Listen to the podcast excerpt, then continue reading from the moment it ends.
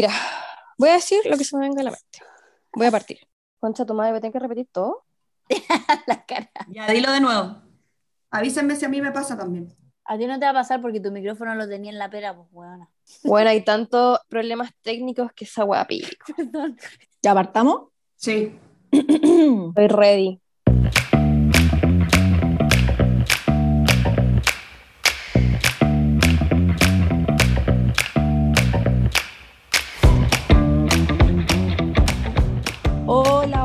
A todos nuestros queridos plantistas, ex la gente. Te equivocaste, son plantásticos, no plantistas. Plantásticos, ¿verdad? La plantista es la Monse. Bueno, se nota que estoy tomando Ramazotti. Eh, Mm. buenos, buenas noches, buenas tardes, buenos días, buenos días, buenas tardes a todos nuestros queridos plantásticos. Esperamos que estén demasiado bien. Queremos partir este programa, estamos súper emocionadas y queremos partir dándoles las gracias porque cuando nació la idea de este capítulo, la idea también era que ustedes nos fueran contando como experiencias que han tenido ustedes en torno a las plantas y, y, y como la salud mental, ¿ya? Y en verdad yo creo que ninguna de nosotras cuatro esperaba que se abrieran tanto con nosotras y que nos contaran cosas como tremendamente dolorosas por las que habían pasado el año pasado o incluso antes. Eh, nos escribió harta gente que había perdido seres queridos. En verdad fue un día súper emotivo. Todas leímos los mensajes, leímos todos los mensajes y, y fue súper emotivo para nosotras. Primero que se abrieran así y segundo como ver que hay tanta gente muy fuerte hoy día dando la cara y siguiendo adelante. Así que este capítulo en verdad va dedicado para todas las personas que, que lo han pasado mal y muy mal, tanto en esta pandemia como antes. Y nada, darle las gracias y qué rico que sientan acá como un espacio seguro para poder abrirse con nosotras. Y qué rico además que no solo sientan que son parte de esta comunidad, porque de verdad lo son, y estamos demasiado felices de que, como, más que felices, yo estoy como de verdad muy emocionada, o sea, que hayan confiado en nosotras, que nos hayan contado su historia, de repente contar esas cosas por Instagram, bueno, teniendo una cara al frente no es tan fácil, y no sé, yo lo personal me emocioné un montón con, un mont- con mucha historia. Hay varias que no hemos respondido, pero efectivamente, como dice la Vale, lo leímos todo, y les mandamos muchos besitos. Sí, yo en verdad estoy aún más impactada con todas las personas que nos mandaron audios.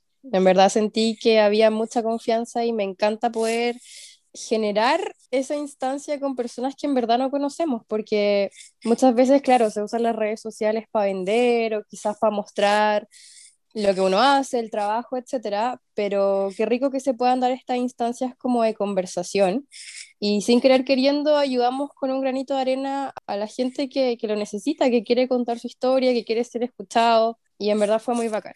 Así que muchas, muchas gracias a todos y todas. Y también gracias a esto yo quiero acotar que para partir un poco, que esto yo creo que ya estamos en, en- en- en tiempos donde hay que normalizar todo esto finalmente. Hay que normalizar los problemas, hay que normalizar que lo estamos pasando mal. Y yo creo que la mejor manera de solucionarlo es conversando y contando nuestras experiencias, porque quizás hay alguien que también está pasando por lo mismo y no sabe cómo quizás salir de ahí o cómo hablarlo. Entonces, vuelvo a repetir lo que dijeron ustedes, que muy agradecida de, que hayan tenido esa confianza con nosotros.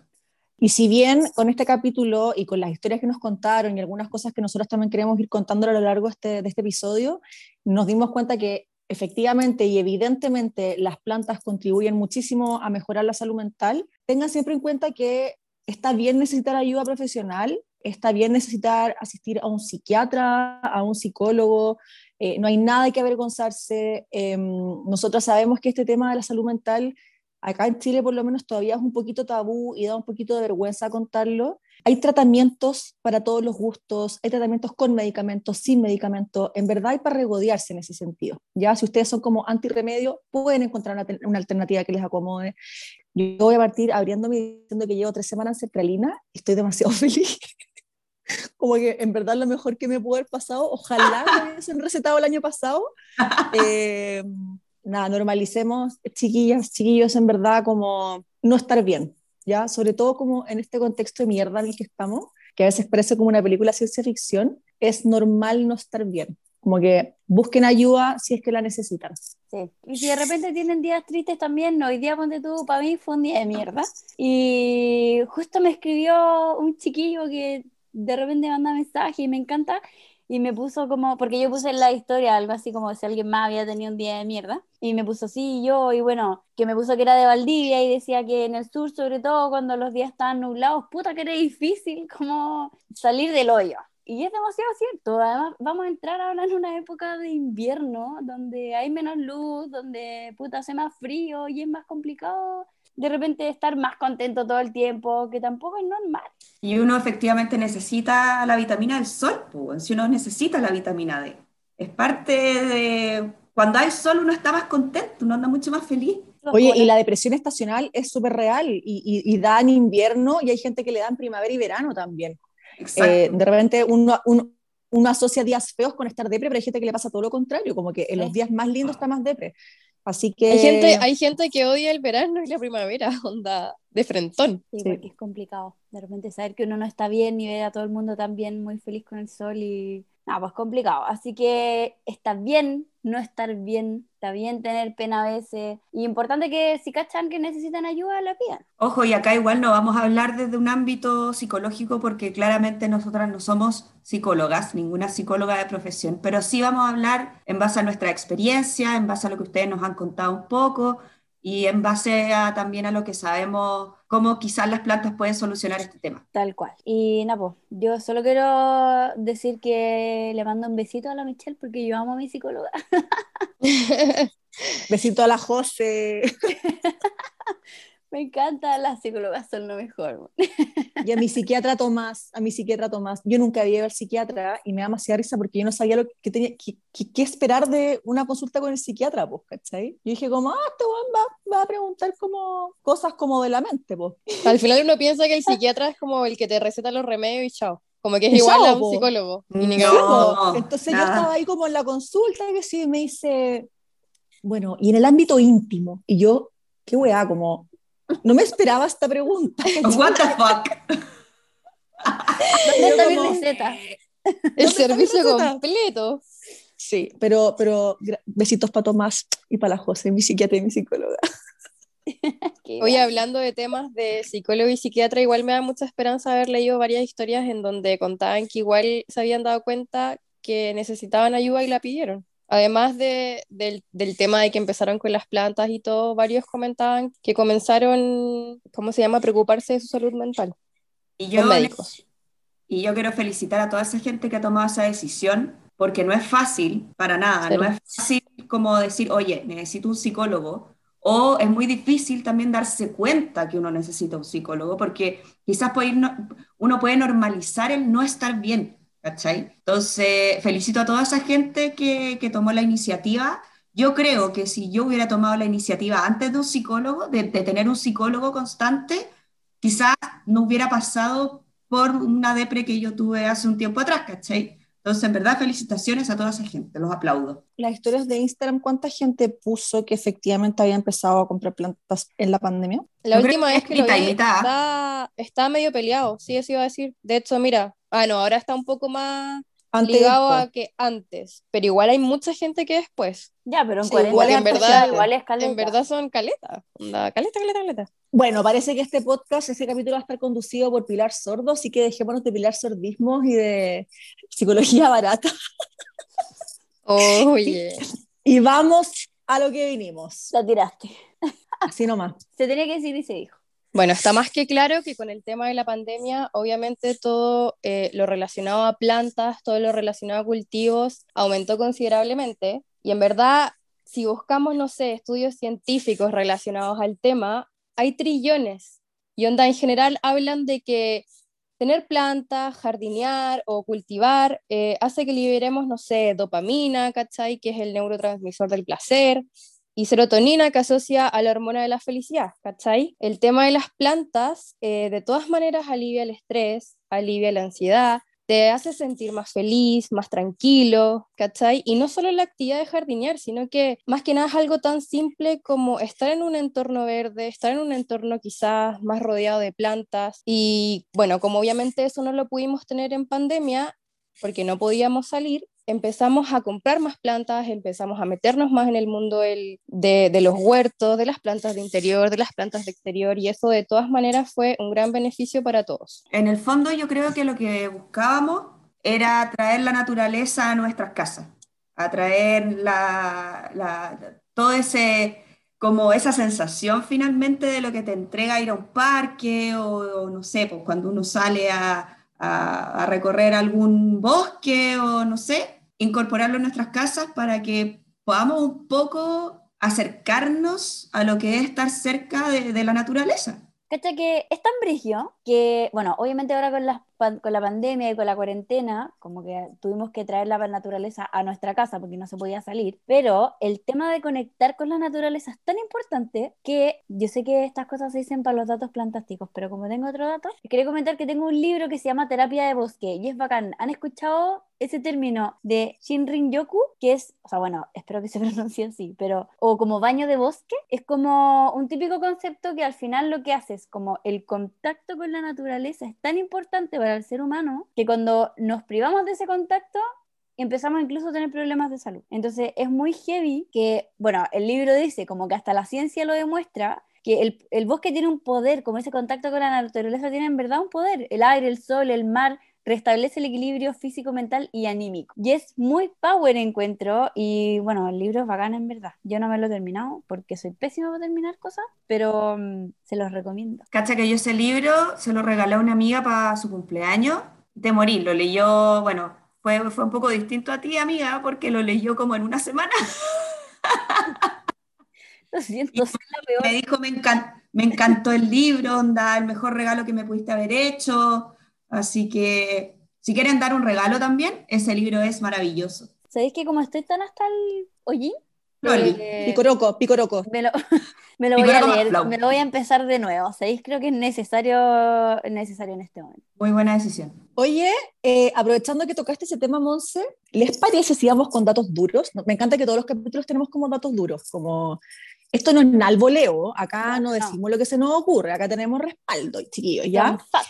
Entonces queremos contarles de, em, a ver, yo no vengo del mundo de la ciencia, yo no sé si esta weá es un paper, si es un estudio, no sé. El nombre técnico no sé lo que es, ¿ya?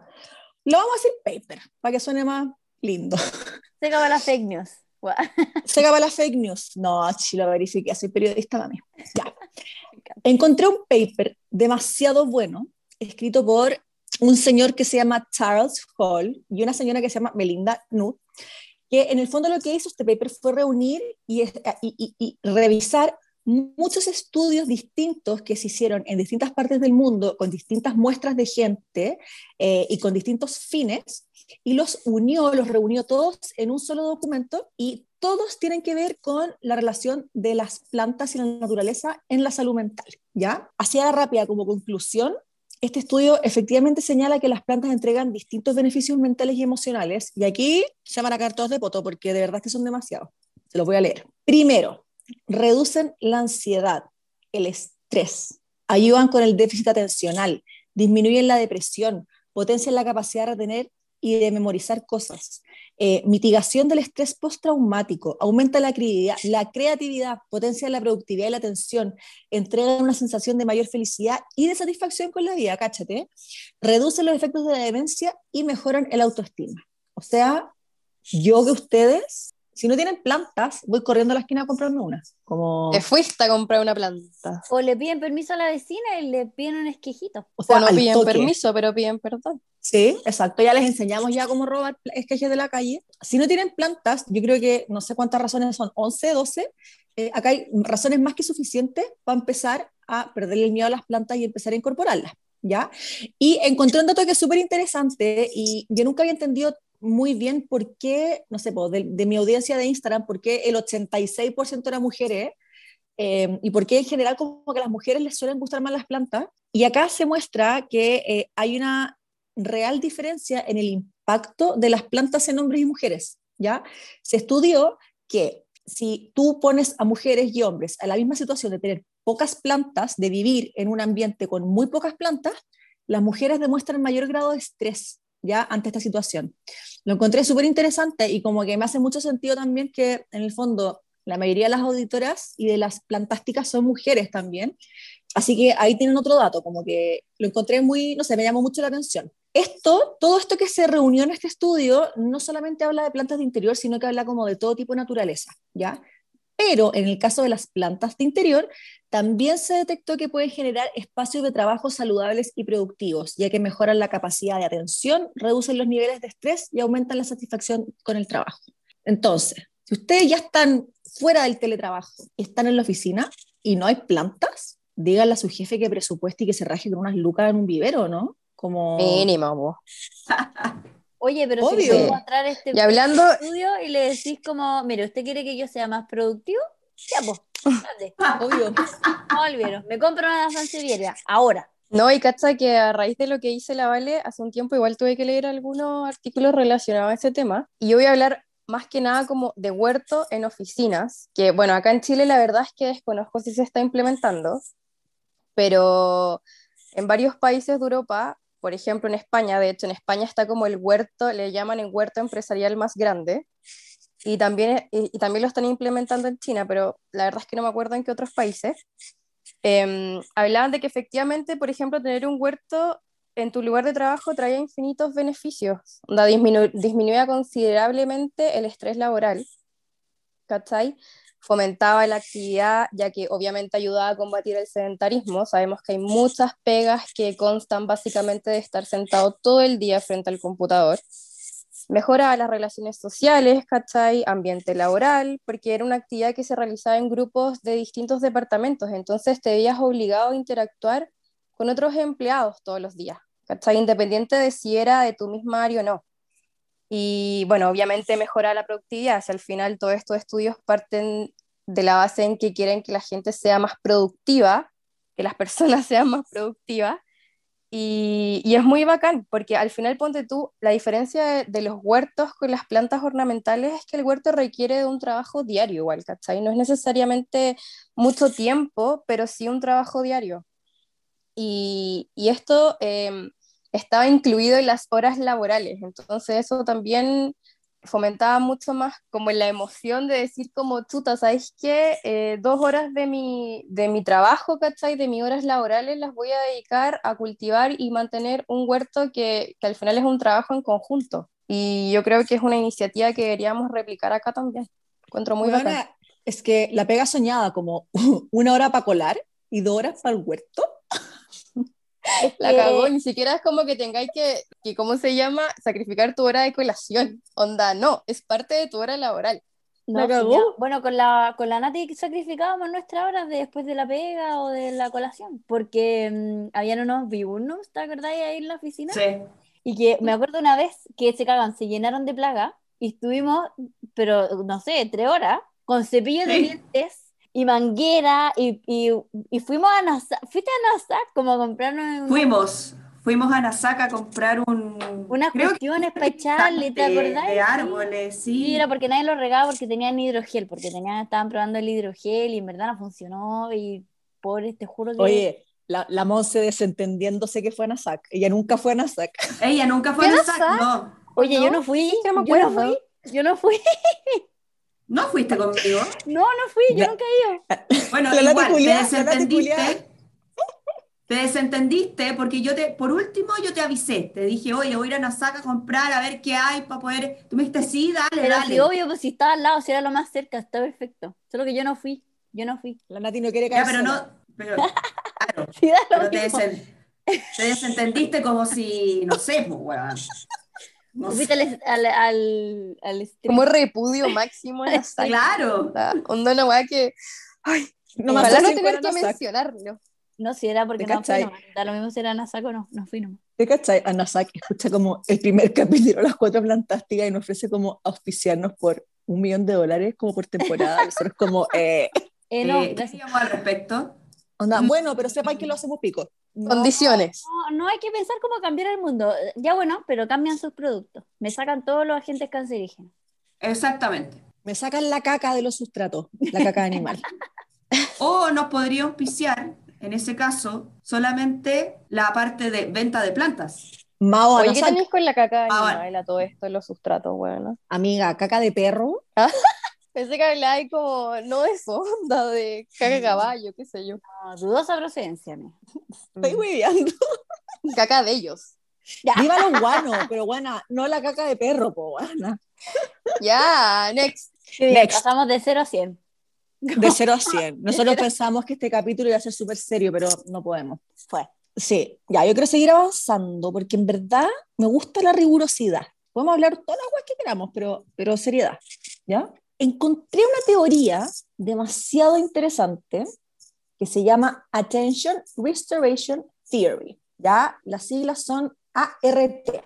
Esta teoría eh, está eh, desarrollada por, mira, no sé si son marido y mujer o si son hermanos, porque los gringos como se ponen todo el apellido del marido, no sé, pero se llaman Rachel y Stephen Kaplan, ¿ya? Ustedes googlean como teoría de Kaplan y les va a salir esto, ¿ya?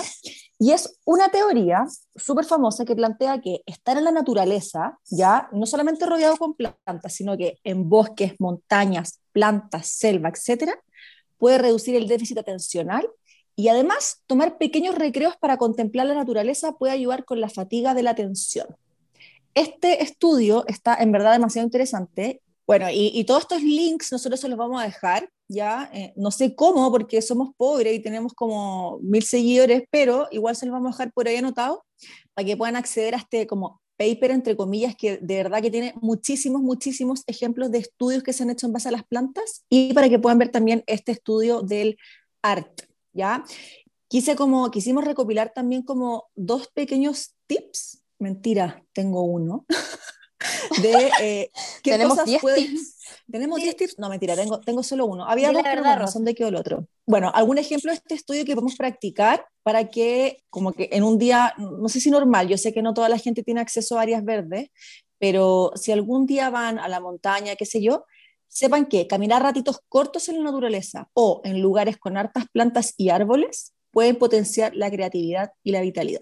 De hecho, eh, en, en- en todo este como paper que, que les estoy contando, había dos o tres ejemplos de estudios que se habían hecho con grupos de gente que algunos los mandaban como a caminar en arboretums y a otros los dejaban como en la ciudad y era impresionante la diferencia entre ambos y como que les medían casi que como que la transmisión como mental, psicológica, como con estos como chupones y en verdad eran diferencias demasiado notables. Así que nada, yo creo que después de compartirles esta información como que no hay espacio a dudas eh, de que la salud mental sí se puede ver muy beneficiada del contacto con las plantas. Así que si ustedes tienen un marido, una señora, un pololo, pololo a mamá, que como que les dice como, no me traigáis más plantas cabritos, se los pueden cagar con toda esta información que les vamos a dejar. Yo creo que a estas alturas, más que la información y todo que podemos entregar, ya se transformó en algo un poco obvio, ¿o no? Sí, pero no para todos. No, no para todos, pero cada vez más. Cada vez somos más. Ponte tú, para mí es muy obvio que tener mascotas ayuda como con la familia y como con los hijos y todo, Demasiado. pero para el Ray no es tan obvio que tenemos que adoptar otro perro, ¿cachai? Es que, es que todos los perros posibles, chiquilla. Por favor, qué cosa más deliciosa. Oye, yo quiero agregar que, bueno, obviamente soy la peor y estaba como hojeando el libro ahora que sí me voy a leer, lo dije, lo decreté, pero estaba leyendo algo que me llamó mucho la atención porque usted, como ustedes saben, amigas, a mí me duele la cabeza muy seguido, tengo jaquecas muy seguido y son jaquecas así satánicas. Y leí, me llamó la atención porque dice que las plantas generan mayor tolerancia al dolor y además ustedes saben que yo tengo el umbral del dolor muy bajo porque me desmayo con las cosas dolorosas. Y mm, dice que las plantas y la jardinería efectivamente ayudan, o sea, tienen tantos beneficios físicos como psicológicos que ayudan aliviar el dolor naturalmente. Entonces, quizá, bueno, yo ya no sé si puedo estar más rodeada de plantas, francamente, pero mm, voy a como hundir mi cabeza. Hay cachado como lo... lo- ¿cuáles, ¿Cuáles son esos, esos animales que hunden la cabeza en la tierra cuando tienen miedo? ¿Hay cachado? Cuando están como frente a un... ¿La La avestruz? avestruz. Eso voy a hacer. ¿Los ñu? No, voy los ñu a... Cada vez que tenga jaqueca, La buena ignorante por la chucha. a ver si se me pasa. No, Los ñandú. no, no, Los leones, los leones. no, si son las avestruces, sí me suena, me suena. Ah, por la chucha. Pero el ñu, el ñu no es como un bisonte grande. Sí, pues bueno, ya, pero no me dejes más como tonta.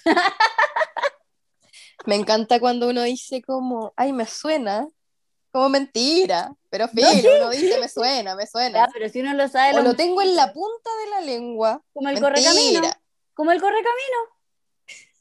Eh, pero el correcamino me vaya, me vaya a decir que un, un avestruz. Tipo, Está weyando. ¿Cómo hacer un avestruz? te lo juro. Espérate. Lo voy a googlear ahora. Yo también. Corre caminos. ¿Qué segura? Como que ya, el demonio de Tasmania es un demonio de Tasmania. Pepe le puede un zorrillo. Pero bueno, un avestruz. A ver. ¿El correcamino? Es es una, Una especie de ave cochis cuculiforme. A ver. Leyendo Wikipedia, ordinaria.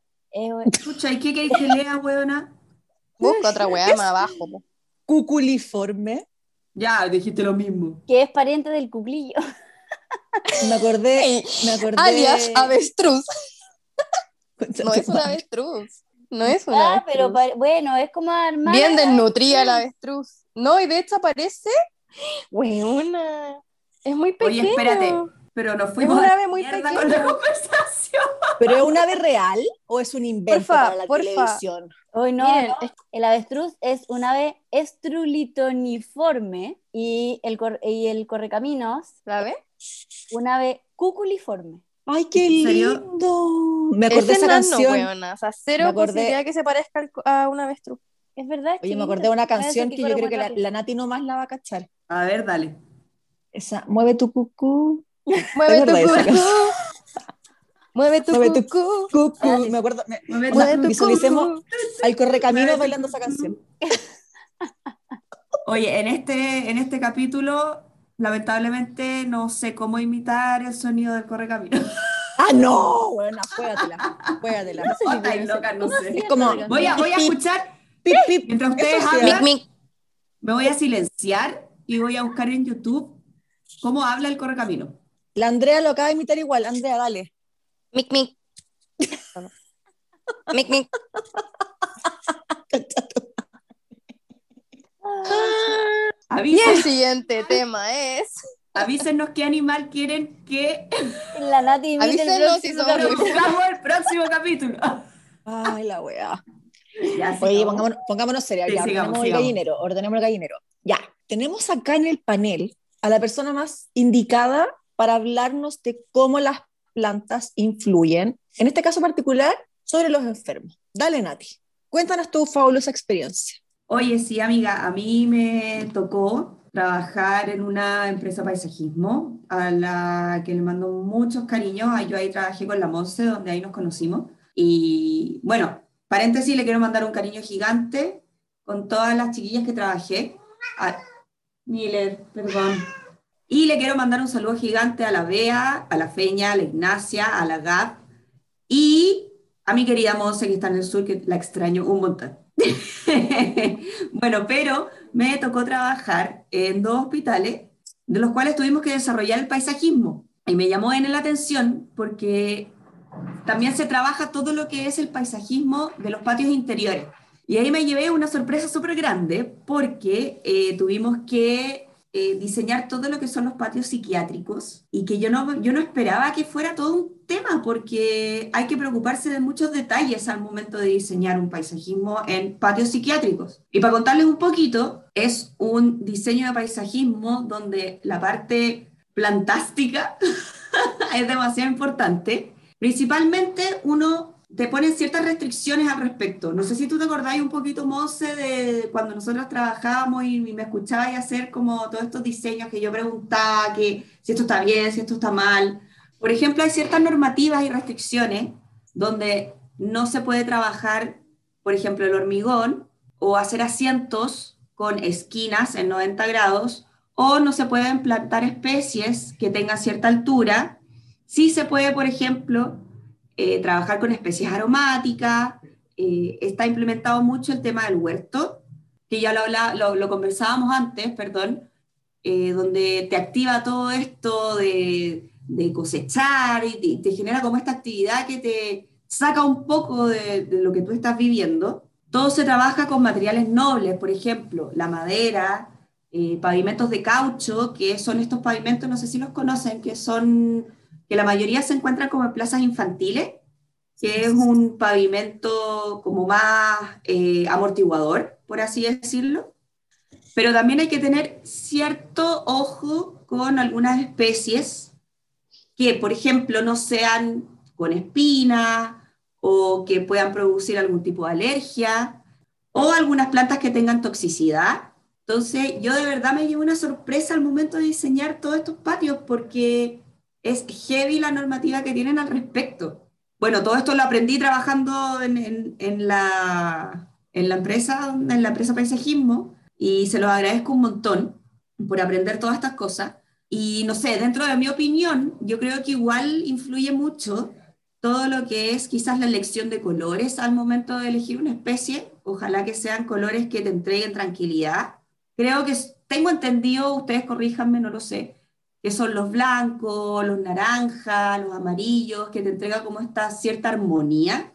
Tiene que llegar mucho el tema de la luz, tiene que llegar el sol, tiene que llegar vitamina D. Eh, uno también yo creo que tiene que sentirse protegido dentro de estos patios, que el follaje cumple una misión súper importante, que te sientas cobijado.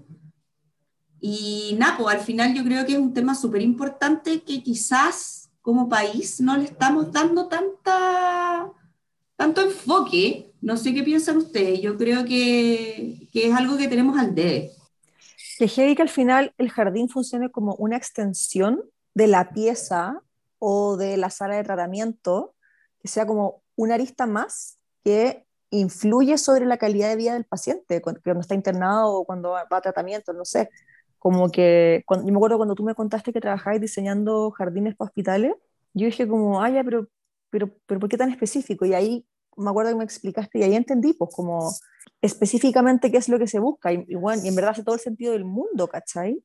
Yo quería saber si hay como ciertas especies que se, que se usan más o si había como plantas que ya cachaban más o menos que funcionaban bien en estos, en estos ambientes nativos. Mira, es que igual hay un tema importante porque a partir un poco como respondiendo la pregunta, debo, debo decir, aunque me duela el alma y aunque quizás me esté cagando a alguien, que al momento de diseñar todos estos patios, yo me daba cuenta que eran patios tan chicos donde no te daban como toda esa chance de diseñar y era bien, ¿para qué andar con cosas? Era bien penca el espacio de áreas verdes que le daban a estos patios, ¿cachai? Eh, entonces tampoco era mucho que tú podías como irte en la volada y entregarles como un espacio bacán a ellos, sino que tenías que acotarte a unas dimensiones muy chicas. Entonces, a ver, principalmente lo que se plantaba era toda especie de huerto. Eh, se plantaba menta, se plantaba se plantaba romero, eh, se plantaban tomate, eh, todo ese tipo de cosas. Y en cuanto a especies como de mm, plantas como de exterior, pasaba mucho que todos estos patios tenían mucha sombra por los pisos que seguían hacia arriba, que le daban sombra efectivamente a estos espacios, a estos espacios perdón. Entonces había que plantar harta, harta especie de sombra también. Por ejemplo, la esquina japónica se podía plantar. Me acuerdo que plantamos un poco de bosque un poco de quebracho, especies tampoco que crecieran muy altas, ¿cachai? Por ahí va un poco el tema. Vamos a ir ahora con nuestra sección, ya, esta no es una sección nueva, pero es una sección que tiene nombre, ahora oficial, con nuestra sección Aló Eli. Aló Eli. Podríamos hacer un tema de esto, ¿no? Una canción. Aló Eli. Me giro como una cumbia. Aló Eli. Aló Eli. ya, perdón. Yo estoy bailando, pero nadie me ve. Bueno, en la sección A lo Eli de esta semana, les preguntamos qué relación habían tenido ustedes y su salud mental con las plantas o cómo las plantas habían influido en su, salud mental. Y nuestra querida Eli Andrea va a partir contándonos las, algunas de las historias que, que nos estuvieron llegando. Que, insisto, fueron demasiadas, algunas muy dolorosas, de verdad que nosotros sabemos que estos no son temas fáciles de hablar, así que gracias por abrirse y esperamos que también como que les haya servido la oportunidad de poder hablar estos temas. Un abrazo tremendo y un besito. Y adelante estudio, dale Eli, léenos tu historia seleccionada. Gracias por, por este pase, en verdad me, me enorgullece que me llamen así. Ah.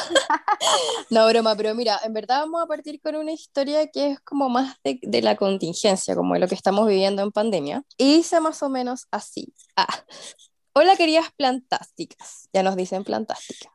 De hecho dijo, por cierto, me encanta que nos llamen así. Amo. Siempre deberíamos haber llamado así a nuestra audiencia. Ya filo. Dice, empecé a querer plantas en mayo del año pasado, para mi cumpleaños. Pedí una monstera y una cucharita, mis primeras plantas oficiales. Buenas plantas. Antes de eso tenía unas que ni sabía el nombre. Después todo fue en aumento durante la pandemia. Me ayudaron mucho a canalizar mis energías durante todo el proceso de estrés entre estar encerrada, teletrabajando, no tener contacto con nadie y ver mucho menos a mi pololo, que es médico de urgencia. Bueno, que heavy tener como de pareja a un médico. Encuentro que en este, en, en este como tiempo pandémico, de haber sido como muy brígido, onda las, las, parejas que se quedaron juntas fue como en verdad amor real. Bueno, filo, voy a continuar. Pasaron meses en que no nos veíamos y ahora último siguen haciéndome compañía. Las cuido y ahí me di cuenta que también necesitaba cuidarme a mí. Es por eso que tomé la decisión de pedir hora al médico y ver todo el tema de mi salud mental. Esperemos que todo salga bien para todos. Les recomiendo mucho eh, un psicólogo o un psiquiatra a quienes lo necesiten y a quienes no lo están pasando bien. Cariños. Es un poco lo que les contaba al principio, que esta chica como que hablaba de la salud mental, que se dio cuenta que necesitaba ayuda. Aparte de que obviamente le sirvió mucho las plantas, pero yo creo que es un complemento perfecto para en verdad comenzar como a, a sanar quizás, como todo lo que podamos sentir eh, negativo? Es muy difícil que alguien diga que lo ha pasado bien en esta pandemia. Yo creo que todos hemos tenido nuestros problemas, tanto de encierro como de aburrimiento, eh, como de monotonía finalmente. Yo creo que es súper normal que estemos bajo, bajo esta presión finalmente si no es normal lo que estamos viviendo. Ya dijeron que iba a ser, no sé, un año, ya vamos en dos años, entonces no, no estamos preparados quizás mentalmente para esto y yo creo que es fundamental, de hecho, aunque no tengan problemas, yo creo que es fundamental que tengan la oportunidad de hablar con alguien, de hablar con un psicólogo. Aunque ustedes crean que no tengan problemas, es muy rico hablar con alguien que no te conoce y que pueda ver tus problemas de otra perspectiva. Y en base a eso voy a leer otra historia que dice que en verdad todos se van a sentir yo creo que identificados. Dice, mis niveles de felicidad bajaron notoriamente y empecé a sentirme enclaustrada, sin naturaleza, sin deporte al aire libre, sin luz, Empecé a irme a un vacío muy profundo y solo atiné y comencé a resurgir cuando vi que mis plantitas se iban hundiendo conmigo. Son tan perspectivas que si uno está triste, ellas lo sienten y acogen la emoción como propia. Empezaron a debilitarse y al verlas mal me sentí culpable.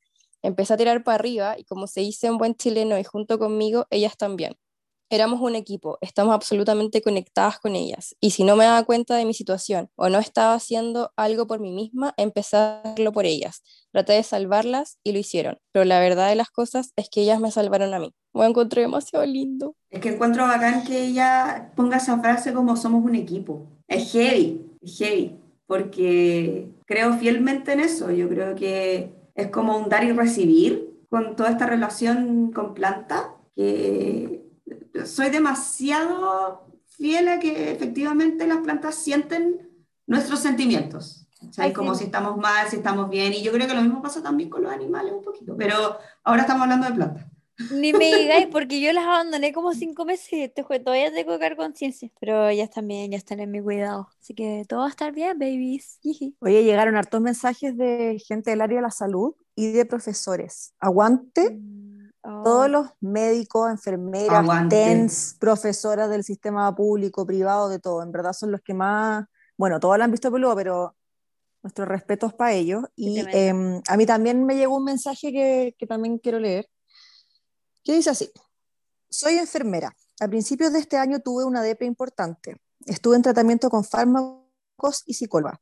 Creo que una de las cosas que más me ayudó fue empezar a conocer de plantas. Empecé teniendo unas cuantas, ahora ya son bastantes, pero creo que lo que más me alivia es verlas, me generan paz, sus colores, sus formas y también es entretenido el cuidarlas, buscar qué es lo que más les acomoda, gusta y aprender todos los días algo nuevo de ellas. Gracias a ti y a la Monse también me fui encantando aún más con ellas. Un gusto tan tierno y, amorosa. y es heavy.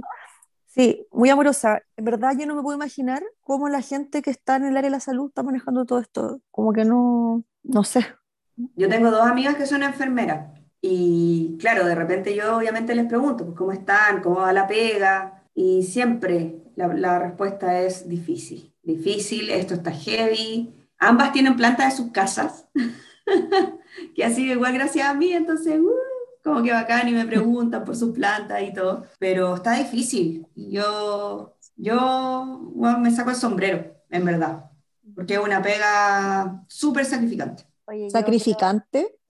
¿Existe esa palabra? No, so- es que eso quería decir, no solo inventaste una palabra, además como que siento que inventé. ¿Y cómo se dice? Sacrificado. Ya, espérate, espérate, espérate. Y es una pega súper sacrificada. Listo. Igual, igual, Monse, no cortí esto, Nati. Cagaste. Errar es humano.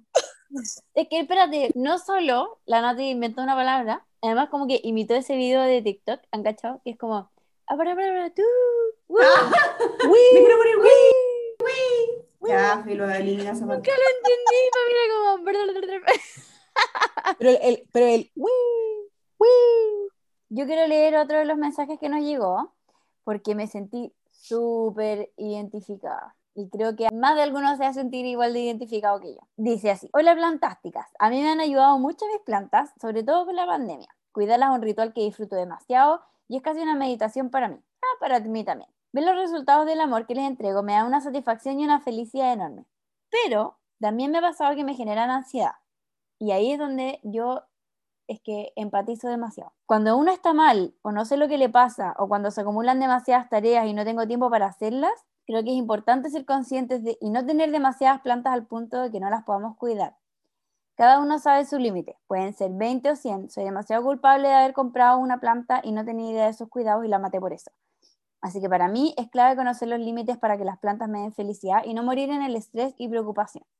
Eso, amo el podcast, XOXO, su fan número uno. Me encanta. Em, es demasiado- es demasiado real y empatizo demasiado con esa sensación de que cuando uno tiene muchas plantas de repente, puede generar cierto nivel de ansiedad cuando uno tiene millones de cosas que hacer y no tenéis tiempo para estar regando o no tenéis tiempo para estar encima. Eh, las suculentas a mí me pasa que muchas veces aparecen plagas como de un día para otro y hay una invasión enorme. Y como que la miro y me da pena y digo, pucha, porfa, aguanta hasta que yo tenga tiempo para poder, no sé, hacer una mantención. Entonces de repente a mí también me han generado ansiedad las plantas, como estar en el cuidado de las plantas y de repente saber que no lo estoy haciendo lo mejor posible y que algunas de ellas sufren. Y es normal también. O sea, a más de alguno nos pasa.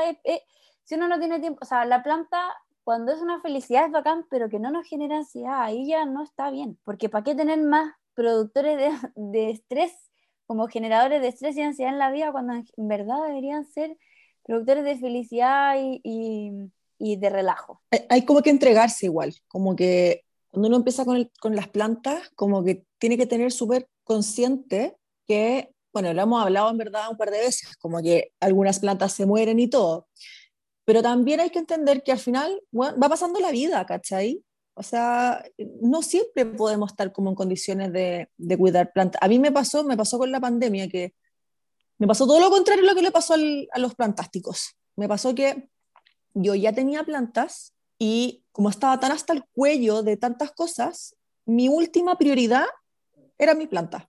Entonces, se me pusieron horribles, para mí no eran un refugio.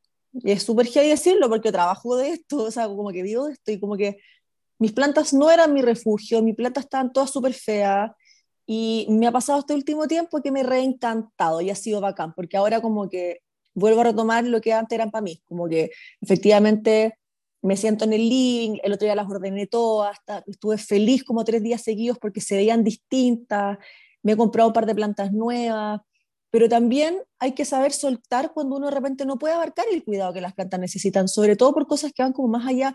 No es que no las queráis cuidar, no se puede de repente, no se puede hacer cargo de todo. Si al final uno tiene que mantenerse a uno mismo bien, ¿cachai? Y si tenéis hijos, a ti y a tus hijos. Las plantas obviamente pueden pasar a un segundo plano y está bien al final, está bien, como que hay que aprender a fluir también como con, con estos momentos que son más difíciles. Sí, a mí me ha pasado, por ejemplo, que, o sea, bueno, no solo me pasó a mí, yo también lo vi de repente en casos que me llegaban al consultorio de, de muchas personas que estaban súper angustiadas porque, porque de repente sus plantas estaban enfermas o, o de repente incluso no les pasaba nada, pero preguntaban igual porque por si acaso. Entonces también generaba cierto nivel de ansiedad que no es tan sano y que de repente si estamos encerradas con estas plantas que nos generan esta ansiedad todo el rato, pucha, ser sinceros con uno mismo y de repente decir, pucha, ya la voy a dejar de lado un rato. La planta probablemente si nosotros la descuidamos una semana no pasa nada, ya se pu- pu- puede repuntar, no es tan terrible. Entonces, pues, sobre todo, bueno, a mí me fascinan las suculentas por lo mismo, porque las puedo de repente como dejar ir un par de semanas y no les pasa nada y después las vuelvo a retomar y es bacán porque están preciosas y me sorprenden con floraciones que me dan una felicidad tremenda. Entonces, eh, bueno, lo que decís tú, pues, vale, es soltar de repente, como que, bueno es, es, normalizar eso también. No para todos las plantas son un refugio 100% del tiempo. Y que de repente si nos genera ansiedad, ser capaces de darnos cuenta y soltar y dejarlas un rato. Y después, eh, pucha, pasa con la propagación también. Si nosotros lo vemos en los talleres, como, como que uno está ahí pegado al vidrio del, del esqueje dos semanas para ver si sale una raíz, suelten. Y les juro que enraizan más rápido. Eh, y como consejo que nadie pidió, apliquen esto con la gente también. A veces hay como amistades que uno sabe que no suman y uno como que mantiene el apego y de verdad que saber soltar es súper sano al final, como para el alma, ¿cachai? Escucha que es difícil. 100% real. Sano, sí, muy sano. Oye, eh. a partir de lo que dice amiga, ¿puedo contar mi experiencia? Obvio, dale. ¿Me dejan? Claro. que ustedes en verdad ya la saben pero solamente quiero compartirla porque una de las cosas que aprendí, bueno, yo tuve depresión en el 2018, diagnosticada, y una de las cosas que aprendí con esta depresión es que creo que es muy importante poder compartirlo, porque en el minuto que yo la tuve, no pude compartirlo con nadie. ¿Por qué? Porque me avergoncé, porque creí que no era normal. Entonces, esto un poquito para para ayudar si es que alguien está sintiendo lo que, lo que sentí yo, eh, decirles que es completamente normal. Y bueno, yo tuve depresión 2018, eh, hasta el día de hoy sigo, como dije antes, con sertralina, pero me ha ayudado un montón. Y Napo, pues, yo en un principio, cuando yo trabajaba en la constructora, me dieron ganas como de hacer otra cosa, porque ya estaba un poquito aburrida el tema. Entonces me metí a estudiar paisajismo. Pasó el tiempo y yo como que este tema de las plantas filo, como que estudiar algo más ¿no? Y como a mediados de, de, todo este estudio, me vino una depresión tan heavy, eh, donde yo creo que quizás muchos de los que están escuchando se pueden sentir identificados, que muchos pensamientos malos, eh, mi cabeza no paraba de pensar, eh, no les voy a mentir, tenía muchos pensamientos negativos, con muchas ganas de no estar, de no estar presente. Y bueno, tenía la cabeza que yo creo que a ustedes también les ha pasado, que es como la cabeza pensante todo el rato, que no para ahí, que maquina, que maquina, que maquina, y no tenéis tiempos como de paz o tiempos donde casi que podéis decir que estáis con tu mente en blanco. Y una de las cosas muy bonitas que me pasó fue que con las plantas me di cuenta de que al momento de jardinear, de podarlas, de regarlas, de mirarlas simplemente, mi cabeza estaba en blanco. Y en verdad las plantas me ayudaron en fue realmente una terapia para mí. Y fue ahí donde yo empecé a encariñarme mucho con las plantas. Bueno, y a mí las plantas me ayudaron un montón porque finalmente me entregaban mucha paz. Era el único minuto donde yo tenía en mi cabeza, donde podía estar como pensamiento nada, solamente estaba enfocada en regar, en podar, en mirarlas. Y realmente para mí fueron una sanación. Entonces me gustaría un montón eh, que esta experiencia les pudiera servir a alguien más que esté escuchando. Eh, yo sé que es muy difícil, eh, me costó N superarlo y estoy feliz que me haya dado esta depresión hoy en día, que estoy un poquito más sanada con el tema, porque en verdad veo las cosas de manera distinta.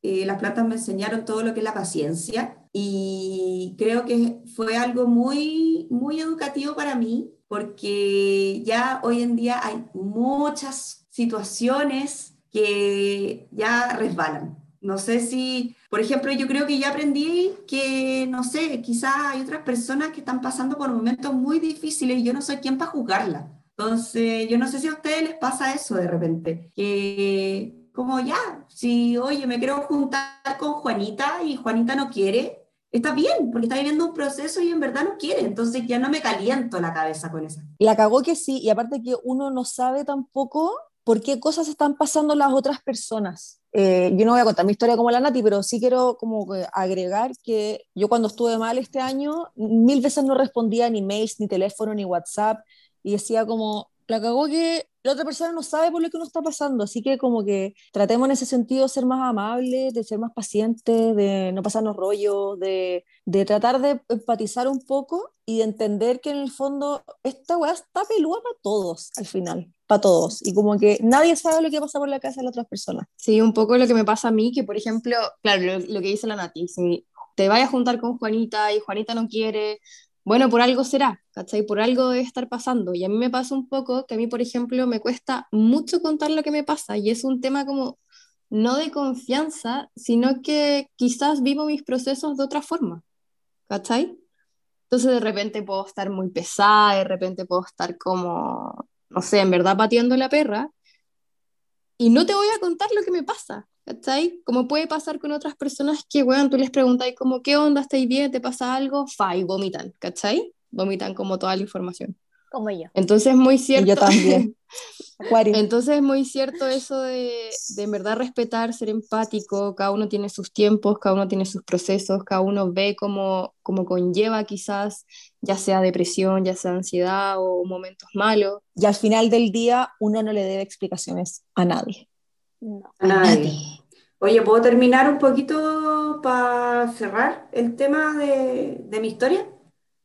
Quiero decir que si alguien está pasando por un momento difícil y se, y se ha sentido como identificado, Ada, Ede, con mi historia, que me hable, porque yo te juro que lo único que quiero es normalizar este tema, eh, que a todo el mundo le pasa, y yo me di cuenta después, porque empecé a hablar con gente y me decían, ah, sí, yo también tomo sertralina, ah, sí, yo también tomo, no sé, pastillas para poder dormir, ¿cachai? Entonces, bueno, de verdad, si alguien necesita hablar del tema, por favor que me hable, porque yo feliz. Eh, ojalá poder ayudar y contribuir un poquito. Así que si necesitan algo, conversenme, háblenme, cuéntenme y ojalá pueda ayudarlos. Eso. Qué linda, Nati. En verdad, gracias por abrirte. Yo sé que, yo sé que mucha gente a lo mejor se identifica y, y a, varias personas también les sirve mucho escuchar las experiencias de los otros para empezar a asimilar un poquito lo que a ellos también les está pasando. Yo no sabía lo que era la ansiedad hasta que le dije a mi hermana, me siento así. Mi hermana dijo como, bueno, eso es ansiedad. Y si uno no conversa estas cosas, tampoco tiene por qué relacionarlas con lo que está viviendo. Así que, la Eli de caso quería decir algo. Sí, yo tengo una historia para esto, ¿la puedo contar? Ya, mira, es que es una chica sureña como la Monse, que hace unos años eh, se vino a vivir a Santiago. Sí, jue, jue. En verdad, re jue. hace unos años se vino a vivir a Santiago y ella estaba acostumbrada a ir una vez al mes a Puerto Montt a ver a su familia. Entonces al final como que, claro, conozco mucha gente, porque yo también viví en el sur, que el shock como de cambiarse del sur a Santiago es muy grande. Entonces, si tienen la posibilidad, van a viajar cuantas veces sea necesario al sur, ¿cachai? Y lo que le pasó a esta chica es que obviamente llegó la pandemia y no pudo seguir viajando al sur. Y el verano recién pasado le detectaron depresión. Y para ella fue súper heavy porque, porque cuenta que en verdad nunca había sentido eh, ese tipo de emociones y sentimientos, que en verdad la tenían en un hoyo enorme. Entonces empezó eh, a meterse el tema del huerto y fue muy chistoso porque yo veía sus historias porque la conozco y en verdad estaba haciendo como todo mal y yo le decía como, "Mm, mm, como estoy haciendo, estoy haciendo esto mal, déjame ayudarte, mira, podría hacer esto, la hablar, le recomendó un libro que se compró, de hecho, que es eh, Tu huerto en un metro cuadrado y le sirvió demasiado, entonces ahora nos, nos cuenta como que en verdad las plantas y el huerto la están ayudando mucho a su terapia, porque ahora está siguiendo obviamente una terapia, ¿cachai? Y también, que es una, cosa de una de las tantas cosas que dijo la Nati, que aprendió a ser paciente con las plantas, ¿cachai? Paciente eh, con sus crecimientos, empezó a aprender a tolerar la frustración eh, si se enferman sus plantas o si se mueren, a tomar pausas, a darse cuenta de que no hay pautas específicas para cuidarlas, que es también lo que dice la Vale con respecto a las plantas de interior, que le ayuda mucho eh, ver verde en su hogar porque le recuerda al sur, que para ella fue muy difícil, en verdad, como eso de, de cambiar El tanto cambio. ambiente, porque en verdad es, es, es muy chocante, weón. O sea, yo que en verdad soy santiaguina, pero viví eh, dos años en el sur, aún así cuando me devolví a Santiago fue como bueno, un shock demasiado fuerte. Em, Oh. entonces ella es un poco como, no quizás lo mismo que viste tú, Nati, pero, pero es algo, algo parecido. Digno de Sí, de todas maneras. Es un poco también yo creo que lo que le pasaba a la Monse en un principio cuando estaba acá en Santiago. Yo me acuerdo que la Monse siempre decía como, ay, extraño el sur, extraño la lluvia, extraño el olor, ¿cachai? Es otra aromas. cosa, es otra Sí, cosa. completamente. Sí, sí, al final- La capital no es para todos. No, no es para todo. Bueno, pero algo me volví también. Oye, también quiero leer otra, otra más. Ah, es que están, te juro que Dale, no leería dale. todas, están demasiado buenas. Eli, Eli, dale. Esta me encantó porque también muchas de, la- de las historias que nos dejaron relacionan a gente importante de su familia, como su mamá o sus abuelas, con la relación con las plantas. Eh, entonces tiene como un, doble, como un doble componente. Por un lado el componente como emocional, como de apoyo, y por otro lado esta conexión que, que se puede mantener con la familia. Esta dice así, las plantas me han ayudado demasiado. Sufro de ansiedad y crisis de pánico y se me ocurrió irme a vivir sola con mis hijos en plena pandemia. Mis plantitas han sido mejor que cualquier medicina o meditación y con esto no quiero decir que no busquen tratamientos, sino que a mí me ayudó mucho. Personalmente cada día me convenzo más de que las plantas son mi conexión con mi abuela, quien me crió y de la cual también fui su cuidadora durante su enfermedad, que tenía demencia senil. Cada vez que estoy con mis plantas es estar con ella nuevamente y eso te da una tranquilidad enorme. ¡Ah, concha mi madre! ¡Qué historia más Sí. linda! Por lo que la entiendo tanto, yo creo que cuando, bueno, mi abuela también está como ahí un poco en eso, como empezando un poquito con demencia. Y bueno, no sé si, no toda- obviamente no todos saben, pero mi abuela es bióloga botánica y yo lo, casi todo lo que he aprendido de plantas es gracias a ella y a mi abuelo que es entomólogo. Y los veo, como que yo, yo, yo sé que cuando ellos ya no estén, eh, lo más probable es que pueda conectarme con ellos a través de la naturaleza, a través de la flora nativa, a través de, de jardinear, de meter la mano a la tierra, y que es todo gracias a ellos, en verdad. Amiga, lo encontré demasiado lindo. Es que voy a llorar, parece. Te creo. No los veo Esa relación- tiempo, aparte, se mueren como los echo de menos.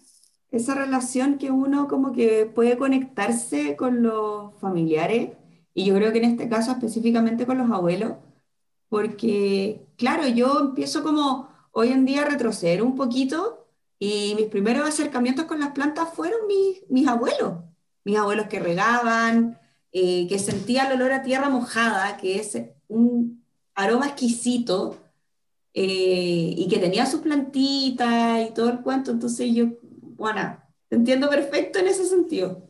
Oye, Eh, Como el- envidio. ¿por qué? Porque mi abuela como que lo único que podría como eventualmente conectar con mi abuela sería como tejer, pero tejo como el pico Ya. y mi abuela y le costó demasiado enseñarme porque me tenía cero paciencia, así que Ya, pero qué rico que, apren- que aprendiste a tejer, weona, yo no sé tejer. no aprendí, si me retaba. Ah, puta la wea. Oye, quiero La amo con que todo mi corazón igual. el nombre, eh, tiene un nombre, el olor a tierra mojada, ¿sabías tú? No, ¿cuál es? Se llama petricor. Ay, ¿verdad que alguien en los mensajes lo puso? Sí, no, Está y linda esa conocido palabra. Como, sí, petricor se llama Es como elegante. como antiguo, no sé. Podría, weón, es como el nom es como el nombre de un copete. Ojo. Petit Ya. Fort, weona, Petit Fort. Siempre pensando. ¿Cómo va a ser Petit Fort, weona? A Nati siempre pensando en la malicia. Sí, bien. El copete. Es como un copete El chavo. botánico. Invito a alguien, chavo. algún barman o alguna barwoman. O sea, más que la tierra mojada es como No, la lluvia en el suelo. A mí me suena, a mí petricor me suena como un producto de limpieza, man. Weona, a mí me suena Petit Fort. Nadie se acuerda de eso, era como un yogur. Sí, Yo- era como el chiquitín. pero... Eran como Eso, los era primeros chiquitines. Era rico el perifor. O la wea vieja. Como el chiquitín. Qué rico. Como el chiquitín, chiquitín. Oye, ¿les tinca sigamos con Quesito. la planta de la semana? Dale. No es que me quiera ir, no es que me quiera ir, chiquillas, pero Ahí está, ahí falta la planta de la semana y faltan las recomendaciones, así que vamos, Sí, dale, dale. La Ya planta llevamos- de la semana. Perdón, perdón, pero ya llevamos dos horas y cuarto. Dos, dos horas. sí, buena, va. Dos. Dos. Dale, Andrea, juegue. Ya, vamos a ir con la planta de la semana, que es una planta relativamente sencilla, pero obviamente tiene que ver con el tema de hoy, que son plantas eh, medicinales, básicamente, que ayudan a la salud mental. Y es la melisa. La melisa es una planta que si uno se la toma en infusión, eh, ayuda mucho a disminuir el estrés, ¿ya? Y también la toman mucho las personas con depresión. Así que elegimos esta planta obviamente con un fin. Esta planta en verdad es súper fácil eh, de cuidar, no tiene como requerimientos tan exigentes. Requiere de riego moderado, ya ojalá dejar que el sustrato se seque un poco entre riegos, ojo con encharcar. Es una hierba que mucha gente la tiene en exterior, resiste el sol directo, pero en mi experiencia se da mucho mejor en semisombra. las hojas son más verdosas, como más vigorosas, más grandes. Tampoco es exigente en cuanto al suelo. Ideal tener un suelo o un sustrato em, con buen drenaje y rico en materia orgánica, 100%. Andrea, pregunta, preguntas. Primero, ¿cómo se prepara una infusión de melisa? ¿Cómo llegar y chantar la hoja como una taza de agua caliente y chao? Y segunda pregunta, ¿es una planta como de temporada? Eh, ¿Se cultiva como en verano o en invierno? ¿Cómo, cómo funciona eso? Ya, mira, la receta de oro de la infusión de melisa es, en caso de que, de que te hagas una infusión para ti, puedes hervir unos 200 ml de agua, que es básicamente una taza, agarrar un puñado de melisa y dejarla eh, en, la misma, en el mismo hervor durante 15 minutos, 15-20 minutos, reposando. Yo cacho que me voy a comprar como esas ollas como de 20 litros para hacerme un concentrado hardcore, como para estos días, uno necesita como todo el apoyo posible. Pero para eso compráis, melisa. Pero eso compráis melipaz, homeopático. Es que no me puedo seguir empastillando, pues. Tengo, ya tengo llevo, mucha Llevo como cinco minutos mostrando aquí, weón, mis pastillas de melipaz y ninguna me pesca. ¿Qué es eso? yo también tomaba melipaz, yo también tomaba melipaz eh, un tiempo. La lata del melipaz es que mm, es como por concentración, entonces la primera vez que tomáis no te hacen nada, y es como a medida que cada vez vais tomando, eh, te va haciendo más efecto, como lo, como lo antihistamínico. Como la sertralina. O como... Besitos a mi sertralina. Oye, yo por si acaso también tomaba trozadona, para los que... Oye, no cacho nada de te ayuda a dormir. Es un antidepresivo, pero te ayuda a dormir. Pero ya la dejé. Ahora solamente estoy con sertralina. Bueno, y besito al Rice también, que yo sé que es salvador de muchas y muchos. Oye, ya con respecto a la otra pregunta que hiciste de la melisa, en general, como cuando ya llega el invierno, la planta como que muere. Cuando, la tienen, cuando las tienes en suelo, como plantada directamente en suelo, el, vuelven a brotar en primavera, pero no, no resiste heladas tan hardcore. A mí mi abuelita me hacía infusión de melisa para dormir tranquila. Ajá. ¡Ah, que ya me puse emocional! Mi abuelita. La abuelita. La abuelita Ita, además. Oye, mandémosle, mandémosle, perdona, mandémosle un saludo especial a nuestras abuelitas. Abuelitas y abuelitos. La Vale no le quiere mandar saludos a su abuelita. Ah, verdad, pucha. Es mi, única, es mi única abuela que me queda viva, la amo con todo mi corazón, la llamo todas las semanas, la llevo al doctor, le pago sus cuentas, me pela, pela a toda la familia, pero todos la amamos, la amamos igual. Oye, ¿les tinca que pasemos a las recomendaciones plantásticas de la semana? Me encanta mi recomendación. Ya, Andrea, aparte tú entonces. Ya. Mi recomendación plantástica esta semana es La Botica del Alma. ¿La conocen? No. No. La Botica del Alma es la primera empresa en Chile en poner a disposición de nosotros, los chilenos, la variedad total de hierbas medicinales disponibles en el país. Tiene obviamente el respaldo de la Ceremi, y lo bacán es que nos ofrece productos naturales, libres de químicos y pesticidas. Y es muy bacán porque venden eh, hierbas, hierbas, medicinales en infusión y en cápsulas. Y tienen distintos kits y cajitas, donde podemos encontrar, por ejemplo, el mix de ansiedad, el mix detox, el mix insomnio, mix digestivo y muchos más, en verdad. Es muy, es muy choro. Visiten su página web, que es www.boticadelalma.cl. Esta iniciativa es de una herborista que se llama mm, Paula Phillips. Encontré muy choro el dato. Muy buen dato, me encantó partiste a comprarte la, la botica del alma. Oye, yo tengo dos recomendaciones. Primera, y es para que ustedes me escriban por direct mi cuñada es psicóloga y yo lo único que quiero es que me atienda, pero no puede atender a personas que conozca. Entonces se las dejo a ustedes. Así que si necesitan una psicóloga, háblenme y yo les voy a dar el contacto. Ese es el primero, porque es demasiado seca. Entonces, en verdad necesito recomendarlo. Y mi segunda recomendación son los chiquillos de Humo, U-M-O, que ellos venden varitas de corteza de canelo. Lo combinan con distintas especies, por ejemplo, con cedro, con lavanda, con romero, y son unos inciensos que la idea un poco es que te transporten como a este aroma del sur. Eh, yo los compré, vienen con unas piedritas decorativas, vienen con unos potecitos de greda. Eh, tú después puedes ir comprando solamente los inciensos y te quedan como estas decoraciones de los potecitos y las piedras. Queda como muy bonito decorado finalmente todo esto. Si se te acaban los inciensos, tú puedes volver a comprarlos y los pones de nuevo en estos potes de greda. Ellos son de Pucón. Y Napo, pues, yo en verdad creo mucho en todo este tema como de la aromaterapia, así que los recomiendo 100%. Yo hace como seis meses atrás los compré y oh, lo único que quiero es comprarlos de nuevo. Así que los recomiendo 100%. Vayan a buscarlos, son unos inciensos exquisitos. Como diría la Naya, 100% recomendado. ¿Quién? ¿Quién? Ya, como son tan ignorantes, cultura La pop. dura. Y a la Naya ¿La dura? fácil. Ah. Ah. Muy buena, jamás lo pensé.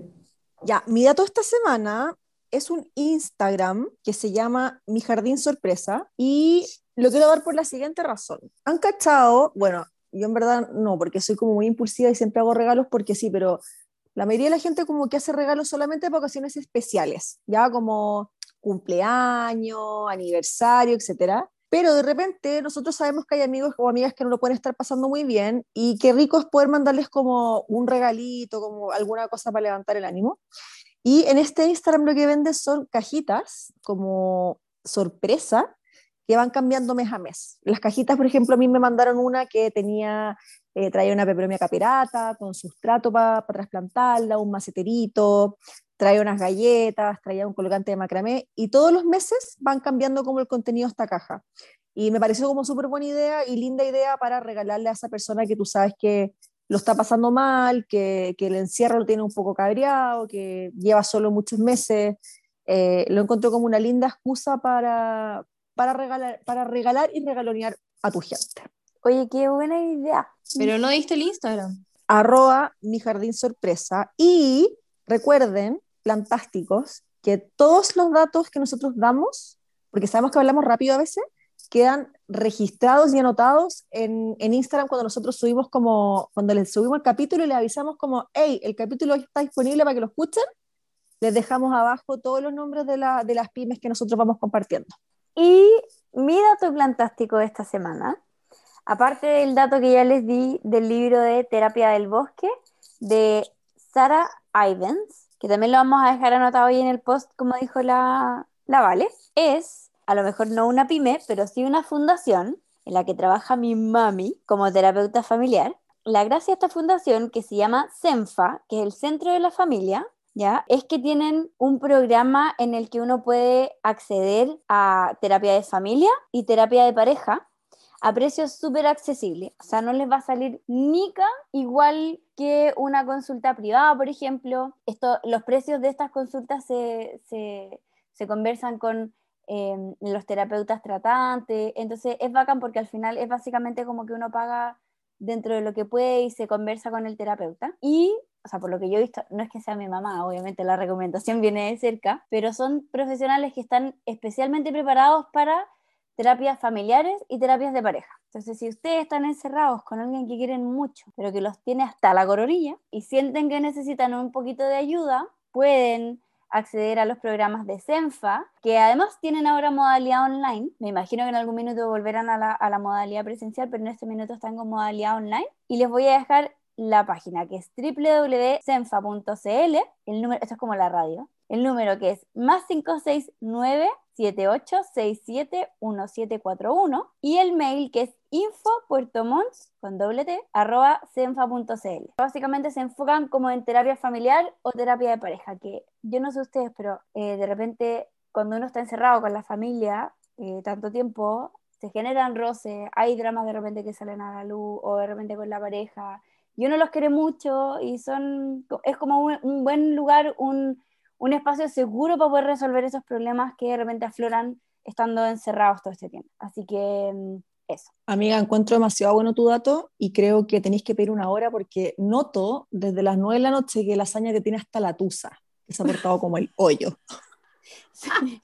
La hazaña se ha dado vueltas por esta cama todo el rato. Tiene como justo desenredé un poco el epifilum y se mueren. Lo tiene como que fuera un cascabel. Me tiene loca. Bueno, es que lo he pasado la raja viéndote con cara de hoyo todo el capítulo, como tirando manotazos para que el hueón salga. Y digo, en cualquier momento me apretaba alguna tecla, alguna cosa. Ha sido un personaje este capítulo, lo único que te voy a decir. Yo creo que la hazaña es el quinto integrante de las cuatro fantásticas. Es que francamente. Lejos. La wea. Y ahora se no fue. la cagó. Sí que se acabó el capítulo y se fue. Se fue. No el hueón. no se a propósito. Obvio. Vamos obvio a tener que, sí. pedir una hora de terapia de pareja con la hazaña. Terapia humano-gato. Oigan, eh, nada. Estamos terminando este podcast. Sí, estuvo potente, estuvo potente el capítulo, estuvo potente. Nos vamos a dormir yo creo que como, espero que un poco más livianas, después de haber como conversado nuestras cosas, haber contado también las experiencias de los plantásticos y plantásticas que, que quisieron aportar. Nos hubiese encantado leer muchísimas más historias, pero nada, eh, yo creo que podríamos igual, no sé si les tinca, pegar como subir algunas historias con pantallazos de lo que nos compartió la gente, porque siento que eso va a ayudar a que la gente se vaya como relacionando más con lo De que a las otras personas también les está pasando. ¿Tinca? De todas maneras. De todas maneras. Muy buena la idea. Además Sí, que, Y y obviamente sin nombre, para que nadie Sí. se sienta ahí acorralado Sí, ni y asustado. seguro. Obviamente que son cosas que nos pasan a todos. Entonces también generamos como esta comunidad tan rica y podemos sentirnos identificados con algunas de las historias. Y así nos acompañamos un poquito más entre todos también. Y Oye, y gente- quiero volver a, perdona, quiero volver a decir, normalicemos la depresión. Por favor, normalicemos la depresión. Yo creo que todos pasamos por eso y, y creo que es necesario. Y cualquier trastorno de la salud mental, cualquier, Exacto, sí. cualquier, cualquier condición, cualquier enfermedad, cualquier tipo de, de situación de salud mental eh, normalizada. Ya a, to- a todos nos pasa, to- todos estamos propensos a que nos pase también. eh, sobre Y todo no en este- sientan vergüenza de contar sus, sus historias porque más de una persona ya pasó por lo mismo y los puede ayudar. Así que normalizar. Normalizar de todas maneras. Utilicemos las redes sociales para algo bueno, para Exacto. conversar entre ¿Qué- nosotros, para compartir experiencia. Yo creo que en verdad en estos tiempos las redes sociales son un aporte, si lo sabemos ocupar bien, obviamente. Y además que qué rica esta comunidad que se ha formado, es que yo- yo- me encanta repetirlo porque no solamente ahora contamos nuestras historias con el tema de las ansiedades, la depresión, eh, la- el, el duelo, contamos las historias en los otros capítulos con las mascotas, por ejemplo, contamos las historias de los robes de esqueje, entonces es súper rico poder compartir todas estas experiencias, eh, reírnos, pasarlos bien, pero además también acompañarnos, apoyarnos cuando lo necesitamos, esta comunidad plantástica.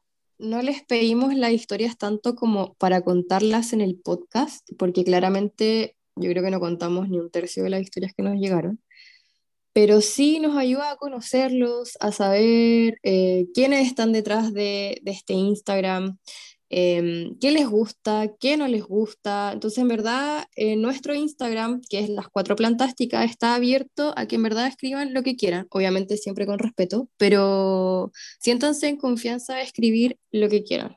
que puedo leer la el cagüín que mandaron hoy para cerrar como con el ánimo un poquito Oh. más elevado, el de la rafiofora. Obvio, obvio. Sorry, que quede claro que igual vamos a tener un, un capítulo de Cagüines Plantásticos para que se vayan preparando, para que vayan preparando sus mejores historias, sus mejores cagüines, porque les vamos a pedir de todas maneras que nos cuenten.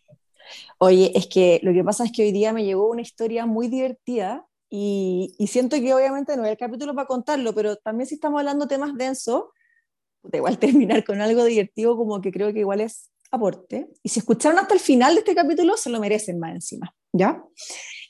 La historia dice así. Resulta, resulta que, perdón,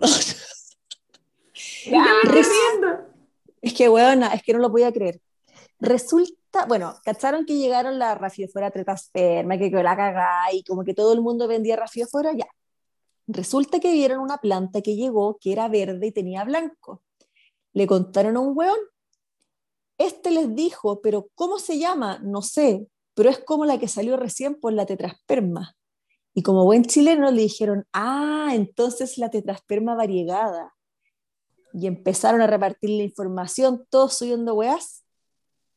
Y weón, era el Birkin.